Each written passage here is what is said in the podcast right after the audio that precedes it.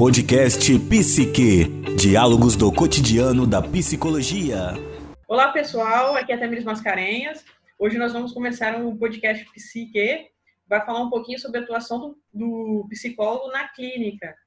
Então, assim, a gente também está gravando vídeo e gravando áudio. Então, provavelmente, se você está ouvindo aí no Spotify ou em outro lugar, você também pode entrar no YouTube e ver o nosso vídeo. E a gente trouxe uma convidada bastante experiente na atuação clínica para falar um pouquinho para a gente sobre a história dela e um pouco sobre essa atuação do psicólogo na clínica. É, vou pedir para você se apresentar para a gente, Thelma, falar um pouquinho da sua experiência, de como que, é, por que essa escolha né, da psicologia e por que depois atuar na clínica. Ok. Bom, bom dia, né? Meu nome é Thelma, eu sou psicóloga alguma especialização, já fiz algumas, mas assim, é, é, eu só atuo na clínica, né? O meu foco, é, o que me moveu a, a ser psicóloga lá atrás, é, eu acho que é uma questão nata que algumas pessoas nascem com, com, com, com dom, e à medida que você vai desenvolvendo esse dom, ele vai virando meio que talento, porque você vai lapidando aquilo que era primitivo, né? Que você nasceu. Então, assim, a clínica é a minha grande paixão desde sempre. Nunca pensei, já trabalhei em outros locais, mas nunca pensei em, em terminar, por exemplo, a minha, minha carreira de psicologia, a não ser na clínica, né? É uma área muito rica que a gente aprende muito, aprende muito assim, acontecem muitas trocas, né? Ontem à noite eu atendi uma menina, exatamente com, com ela foi contando a história e dela e eu fui é, fazendo a, a construção de, de, de um link de a minha história com a história dela. Lá atrás, quando a gente estuda, eles falam muito com a gente, né? A gente ouve muito de professor, de colegas, é, dizendo, vai chegar para você caso, ou vão chegar para você casos, né? Que, que vão ressoar, que é, é da história, vocês vão ficando atentos, né? E ontem, quando a pessoa começou a contar o caso, eu fiquei assim, mas gente, não é que é verdade há tantos anos, né? É, constatando isso, e, e agora, né, durante a pandemia, que não tem nada a ver com o assunto que a pessoa trouxe, né, eu vi a minha história é, é, se conectando com a dela. Então, assim, a, é, o bom que eu amo da clínica é isso, a gente aprende muito mais do que, a gente recebe muito mais do que a gente doa, né? É, as trocas são muito é, são muito boas, são muito construtivas para a gente. Cada atendimento que a gente termina, a gente percebe um aprendizado, um, alguma coisa daquela pessoa ficou com a gente. E você já está há um tempo já, né? Quanto tempo você já está atuando na clínica, Thelma? Na clínica tem, tem, não tem muito tempo não, que eu tive outra profissão antes. Tem uns 15 anos por aí. 15 anos é bastante tempo. Diante dos meus 60 e poucos, não é. é. Mas tudo bem. E como que você vê Mas assim, são... nesses 15 anos, é, desculpa eu te interromper assim, nesses 15 anos, é, como que você tem percebido essa clínica, agora com a pandemia, você tem visto assim, essa questão de perspectiva, né, para o pós também? Como você tem Sim. percebido essa mudança, né? Porque acho que o sujeito que a gente faz a clínica vai mudando muito, né? Então, a gente. Vai. Aí por isso que a gente não pode parar de estudar, né? Porque vai aparecendo novas Sim. questões e a gente tem que estar tá ali buscando novas informações. É isso aí. Então, é, com relação à pandemia, o que eu observei em atendimento é, antes da pandemia, há cinco meses atrás, por exemplo, é, o foco maior que chegava para mim no consultório eram pessoas com depressão, é, ligadas a não estão dando, não estavam se sentindo capazes de dar conta de ser mãe, trabalhar fora de casa, dirigir no trânsito uma hora e não sei quanto, chegar em casa, responder todos os e-mails, é, WhatsApp, é, dar atenção aos filhos, né? Isso tanto para homens quanto para mulheres. Então, assim, eu estava é, lidando muito com a depressão, em função da frustração das pessoas diante daquilo que o mundo trazia. né? A competição me, me, me parecia assim, entre os povos, entre as pessoas, de uma forma geral, a competição era muito grande, né? A necessidade de trocar de carro sempre, a necessidade de estar com a casa cada vez mais bonita, porque o outro fez, ou porque é, eu mesma, né? Estou é, nesse, nesse aceleramento e, e, e sinto vontade de fazer. Enfim, isso é, só que assim, eu só observei isso de, depois de um tempo, já na pandemia, é que eu observei que o, o perfil mudou. Não, não, é o perfil da doença, da, do sintoma depressivo. Hoje em dia, as pessoas que chegam, chegam mais por ansiedade, crise de ansiedade. E aí a ansiedade agora está em cima de quê? Do, da incerteza, do, do não saber o que está por vir. Eu vou ter trabalho daqui quando voltar tudo né, à normalidade, que ninguém sabe como vai ser essa normalidade, é, eu vou conseguir andar de carro novo, como eu, eu, ando até hoje, eu vou conseguir manter os meus filhos na escola com os mesmos amigos, com as mesmas, né? Então, assim, é, o foco mudou, mas a pressão em cima do indivíduo, em cima da pessoa que, que não tem certeza de nada, é, essa tensão, eu estou percebendo que as pessoas querem carregar, querem não, não querem, mas estão carregando, assim, literalmente nos ombros, o peso do não saber o que está por vir.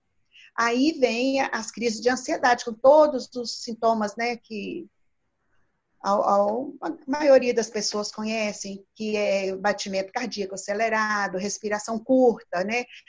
Às vezes a pessoa chega e fala, é, é uma coisa aqui no peito que eu quero puxar, mas o ar não vem, né? Como se, se sentisse uma falta de ar, é, a, boca seca, sem saliva. É, tem atendido desde o início até hoje, assim, um transtorno mais de ansiedade, depressão, e agora você tem sentido essa mudança, né?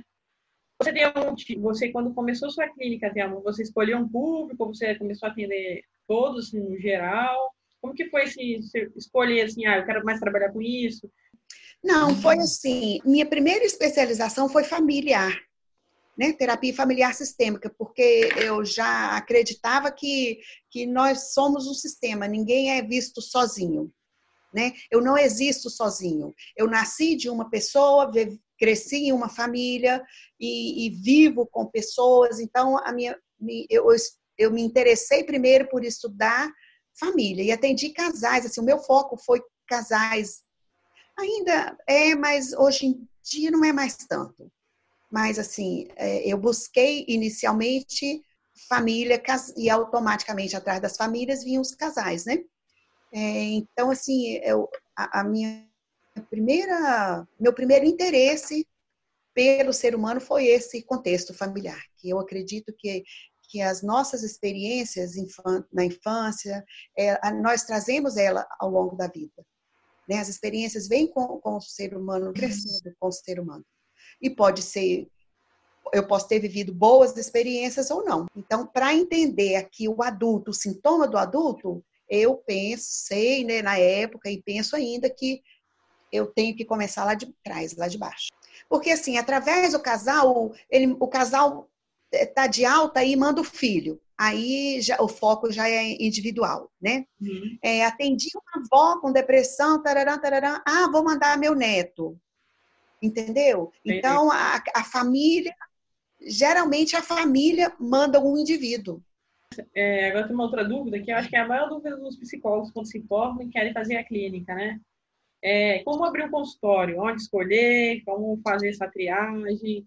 E eu, você falou que fez o curso, depois abriu, é, depois começou a atender famílias, né? E como que você se conectou com essas famílias? Como que foi assim, é, essa sua trajetória de abrir o consultório e conseguir seu primeiro cliente? Então, a dificuldade maior que eu tive inicialmente foi essa, esse conseguir o cliente né? Quando, no dia que eu formei, já tinha um consultório, lá Vitória Parte. Mas, assim, eu sou uma pessoa teimosa. É, eu já entrei para psicologia sabendo o que, que eu queria. Ah, legal. Então, é, eu fiz, eu formei e já, já fazia supervisão, e aí abri o consultório com uma colega, lá dentro do Vitória Parte, e, e continuar, à medida que chegava cliente, eu pagava supervisão. Foi um trabalho bem, bem assim, bem árduo, às vezes não tinha paciente, ia, ficava uma semana sem atender, dez dias, sei lá, não me lembro mais. 15, não, 15 dias não, mas às, às, vezes passava um tempo bom sem ter paciente, porque quando você não é conhecido, quando você não está ainda no mercado, não tem como alguém te indicar. Né? E eu percebi eh, durante esses anos que é por indicação que a coisa vai surgindo. As pessoas vão chegando, eu atendo você, você gostou, você manda o seu marido. O seu marido gostou, manda o irmão dele. Aí o irmão dele já tem outra rede de, de, de conexão, né? Outras pessoas a família dele, por exemplo, já não é mais a sua, é a dele. Aí o cunhado gostou e indica a mãe. A mãe gostou e aí vai crescendo. Mas é um movimento muito lento. Hoje em dia, com as redes sociais, a gente consegue chegar a alcançar muito mais pessoas, muito mais lugares, né? Que hoje eu já atendo gente dos Estados Unidos, de Belém, de de Cuiabá, de Pernambuco, de Governador Valadares. Mas, assim, aí hoje já a mídia já é o meu aliado. Assim, esse começar é, é bem difícil. Sim.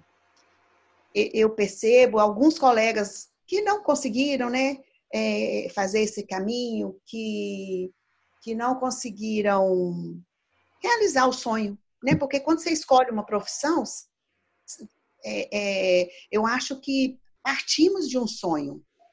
Muitas vezes é, é por, porque o pai quer, né? Os pais têm já outra profissão, já está tudo arrumadinho, é só a, a, o jovem, né? Fazer o curso, mas é, eu penso também e acredito que ainda tem muito sonho por trás, né? Da, da escolha da profissão. Só para quem está é, ouvindo aí, até uma do Espírito Santo, então quando eu falar Hospital Vitória Parte, é um hospital aqui do estado, que é um hospital grande, né? E tem uma circulação de pessoas. Mas assim, eu sei que nem todo mundo tem a sorte de conseguir um local. Eu acho que essa questão também financeira, porque querendo ou não, você tem que ter um capital, né, para girar aí, pelo menos para ou alugar um espaço. Como, como você falou hoje, né? Hoje a gente tem as mídias, então a gente consegue atender online. Eu queria que você falasse um pouco dessa sua experiência, como você falou que atende dos Estados Unidos, da Bahia, Pernambuco. Então, assim, como que é essa sua experiência no atendimento online? Porque você tem essa experiência né, na clínica, no atendimento presencial, mas também online, assim, se você também pode pontuar assim, um pouco as diferenças, como que foi para você sair um pouco desse, desse presencial e ir para o online também? Uhum. Na verdade, antes da pandemia, eu já tinha começado online por necessidade. Assim, eu estava na metade do atendimento com uma pessoa, estava indo muito bem, e essa pessoa se mudou para os Estados Unidos. Aí eu fui ver e não quis parar a, a, a, a, terapia, né? Não quis uma indicação de uma pessoa lá, até por questão da língua, ela não falava muito bem inglês. E aí eu fui desenvolver, eu fui pensei, eu tenho que ver como é que faz atendimento online, que eu já sabia que em outros países já existia mais tempo, né? Aí fui procurar, fui ter um celular melhor, é, iluminação. Agora, por exemplo, eu nem estou usando porque está de dia, né? Eu até esqueci também. É, mas fui correr atrás disso aí. E o que, que eu percebi? E, e continuo percebendo. É, o, a qualidade do atendimento ela é 99% do, de um atendimento presencial. Ontem à noite, ela é de colatina. E então, assim, é, é, evoluiu de um jeito que essa pessoa, até três meses atrás, ela vinha no consultório. Né? Quando começou a pandemia, eu já atendia essa primeiro família e depois ficou individual. Mas, enfim, é, essa pessoa, quando nós começamos a fazer online, ela ficou assim, sem acreditar, porque ela resistiu umas três semanas. Não, vamos esperar voltar, eu não tenho muito jeito com a, a internet, não sei mexer nisso e tal, ok. Aí ela gravou o sintoma lá da ansiedade e tal e, e resolveu fazer, né? E assim, o primeiro atendimento dela foi muito bonito que eu fiz, usei uma técnica de, ela estava no meio de uma crise de ansiedade nesse primeiro dia de atendimento. Eu usei um método Brainstorm, é, é um, assunto, eu acho, para a gente falar em outro momento, mas eu usei assim uma técnica bem, bem pontual com ela, né? Online a primeira vez. E assim, o resultado foi tão positivo para ela, foi tão bom que, segundo ela, quando a gente voltar para o consultório, ela vai continuar querendo os atendimentos online. Ela faz deitada na cama dela ou sentada num bom sofá, tomando um suquinho, né? E, enfim, tem que chorar, chora, tem que rir, rir, durante a terapia, às vezes eu uso algum método como esse, precisa de ter mais um pouco de concentração, mais um pouco de silêncio, e mais um pouco não, precisamos ter silêncio, né? usando o método ou não. É, é, então, assim, o, o, retorno que eu estou tendo que é muito bom, é, é muito. É, diferença é um abraço que eu gosto, né, de receber pessoas com um abraço e me despedir também delas com um abraço depois da encerrando a terapia, mas isso não está sendo possível, né? Mas assim a forma, o, o jeito de a conduta profissional, né? Na terapia online, eu acho que não tem diferença. Tirando a falta do abraço, eu não percebo diferença, nem no resultado para a pessoa e nem para mim enquanto profissional, né? O que eu acho bem legal. Sim, é, é mais uma alternativa para a gente, né, como psicólogo. É aquilo que a gente falou, que eu falei um pouquinho antes, né, se não tem tanto dinheiro para abrir o consultório, pode começar online, ganhar um capital, e como você falou, ter essa rede, né, é, é uma coisa também que você falasse um pouco assim, de como criar essa rede, como que você conseguiu criar, é, quais estratégias você daria de dica para psicólogos que estão ouvindo a gente, para poder criar uma rede, até pessoas, é, pessoas físicas, então de outros psicólogos ou de médicos, outros, outros profissionais, poder indicar paciente. Como que você daria essa dica para nós? Então, eu acho que agora, como a, a, internet passou a ser uma ferramenta na vida da gente, não tem mais como trabalhar sem internet, as informações estão todas aí. Eu acho que está sendo bem mais fácil buscar essa rede de, assim, conectar pessoas de, de, do mundo inteiro, na verdade né? Então, assim, a questão de, de começar, de, de buscar eu acho assim, a gente tem que ser bem ousado, a gente não pode ter medo, precisa ter coragem, né? Eu faço supervisão para alguns recém-formados e às vezes eles me falam assim, mas eu tenho essa cara de pau, tipo assim, de fazer um, um post falando, informando, agora estou atendimento, fazendo atendimento online, fazer um post legalzinho, né? E bonitinho também, e mandar para todas as minhas redes de contato. Assim, pai, mãe, irmão, tio, avó, o primo do primo, e pedir todo mundo que eu mando para mandar para aquela rede de contato deles também. Né? Porque não adianta eu mandar para o meu cunhado que tem 3 mil seguidores. Se eu não pedir a ele para mandar para o seguidor, para postar também, a, a rede vai encerrar ali, não vai ser uma rede, vai ser uma redinha, uhum. né? Então, eu insisto e eu não, eu não deixo de. Eu não faço um e paro, entendeu? Eu, por exemplo, eu falo hoje alguma coisa sobre depressão. Hoje a gente falou aqui mais um pouco sobre ansiedade, né? Aí vamos que eu queira postar lá no meu Instagram alguma coisa sobre ansiedade. Vou lá hoje e falo sobre ansiedade. E espalho aquilo, mesmo para quem eu já mandei semana passada, mês passado, não quero saber se eu estou enchendo o saco eu vou mandar aquilo para a pessoa. E mais nisso também, que nesse movimento que a gente vai fazendo, vão surgindo novos seguidores, esses novos seguidores vão indicando, e essa rede vai sendo construída e vai se espalhando. Né? Eu não tenho, o meu Instagram, por exemplo, ele é novo, então eu tenho poucos seguidores no Instagram, mas ao mesmo tempo eu tenho muitos contatos fora do Instagram. Eu vou, vou passando para esses contatos. E as pessoas já sabem, por exemplo, eu, eu passo um, um faço um post, passo para você e peço para você postar. Eu vejo lá na sua rede social se você está postando ou não. Se você não postou um, eu penso, talvez ela estava muito ocupada, né? Eu vou, não vou cobrar, não. Mas se eu vejo que eu já fiz três postagens para você e, e, vi que você não repostou lá, eu falo, ai, Tamires, o que está acontecendo? Você está sem tempo? Minha filha, me ajuda aí, eu preciso de. Eu quero ser vista. Não, não falo assim, né? Mas estou é, sendo clara aqui para quem. Né? Então, eu acho que é coragem, é não ter medo. Esse medinho que a gente tem, a gente não pode ter ele profissional. Primeiro que a gente tem que ter segurança naquilo que a gente está fazendo, né? Eu não posso oferecer um atendimento online se eu não domino a psicologia, o que, a demanda que vai me chegar. Eu preciso saber sobre depressão, sobre abuso. Eu tenho que estar conectada com as coisas que estão acontecendo, né? Eu não posso, se alguém falar de, sei lá, racismo, eu tenho que saber lá o que, aconteceu nos Estados Unidos esse dia, que, né, eu, enfim, eu tenho que estar ligada no que acontece ao meu redor e ao redor do mundo também, uhum. né?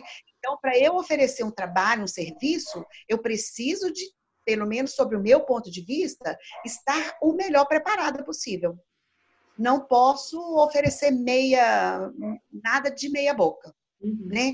Então, coragem, aprendizado diário, constante. Todos os dias eu preciso me informar sobre algum assunto, né? Eu preciso ter também humildade para, se você me faz uma pergunta, por exemplo, aqui agora e eu não sei, eu preciso ter humildade para falar, não sei, Tamires, a gente conversa sobre isso de um... é, parceiros, a gente tem que ter, por exemplo, como médico, ter boas parcerias, por exemplo, se eu vou vou no ginecologista. E no final da consulta, eu falo assim, ó, você sabe que eu sou psicóloga, né? Eu posso mandar passar, mandar para você meus posts, tal, tal, tal, e se você tiver oportunidade, você repostar e tal, tal, tal. Não, doutora, o, Thelma, né? Sem problema, vamos fazer assim e tal. Então, assim, a gente tem que ser meio cara de pau, né? Mas é o que, para mim, eu não posso falar de outras experiências, mas é o que, para mim, né, faz efeito, né? Parcerias, que é isso, né, de, de buscar médico, vizinho. É, eu já espalhei, por exemplo, meus vizinhos todos aqui que eu estou atendendo em casa.